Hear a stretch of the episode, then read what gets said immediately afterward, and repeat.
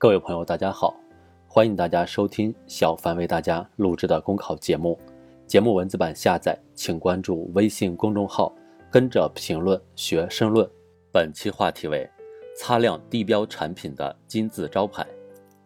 前不久，欧盟理事会作出决定，授权正式签署中欧地理标志协定。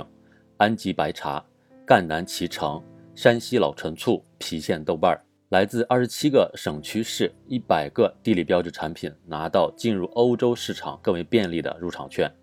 一大批优质农产品将摆上欧洲消费者餐桌，这表明品质品牌正成为我国农产品赢得国际市场的敲门砖。地理标志农产品是农产品闯市场的金字招牌。我国幅员辽阔，资源丰富，文化多样，地理标志产品非常丰富，相关产值已超过一万亿元，是不少地方发展区域特色经济实施精准扶贫的途径之一。截至六月底，我国累计批准地理标志产品两千三百八十五个，累计注册地理标志商标五千六百八十二件。纵观增长曲线，地理标志数量稳步提升，市场主体数量持续增加，规模逐步扩大。应该看到。地理标志农产品是推动质量兴农战略的一个缩影。我国不仅用不到世界百分之九的耕地养活了世界近百分之二十的人口，而且百姓餐桌越来越丰富，品质越来越优良。观察身边的农贸市场、超市货架，很多蔬菜、蛋奶都打上了绿色、有机、地理产品等标识。放眼全国，一大批生产有记录。流向可追踪、信息可查询、质量可追溯的优质农产品，正满足城乡居民多层次、个性化的消费需求，不断提升农业综合效益和竞争力。这些积极成果离不开政府对安全优质农产品公共品牌的良品一标的推动建设。目前，我国以政府为引导、市场为主导的地理标志农产品培育保护技术体系、人才体系。工作体系初步形成。二零一九年，政府工作报告提出实施地理标志农产品保护工程，当年就支持二百一十个地理标志农产品发展，带动七百八十万农户增收一百五十多亿元，共支持八十个国家级贫困县特色产业发展。通过工程实施，推动农产品按标准组织产业化生产，努力实现投入品减量化、生产清洁化。废弃物资源化、产业规模生态化，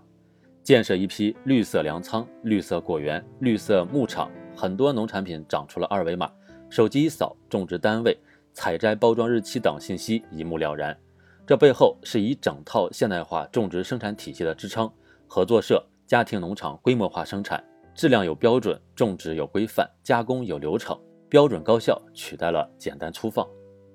有了标准化，还要有身价。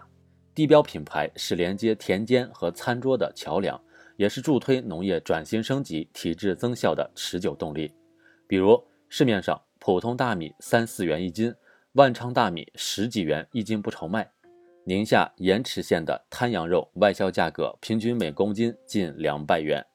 养殖户日均增收达到三百元以上，乡亲们尝到了创品牌的甜头。然而，应该看到。不少地方农产品依然存在优质不优价现象，加快推进品牌强农，就要进一步挖掘和提升优质农产品的价值，强化加工包装、储藏保鲜、电商服务等建设，补齐线下冷链物流设施短板，拓展线上销售渠道。只有这样，才能更好地带动小农户有效对接大市场，增强农民开拓市场、获取利润的能力，更多的分享品牌溢价收益，确保好产品卖出好价钱。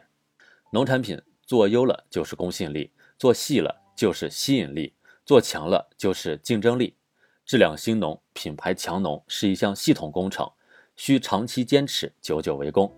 不光要靠市场营销，也要靠政府推动、握指成拳，带动企业增效、农民增收，实现社会效益、生态效益、经济效益同步提升，方能更好地推动农业发展质量变革、效率变革、动力变革。本节目所选文章。均来自人民网、求是网、学习强国。申论复习，请关注微信公众号，跟着评论学申论。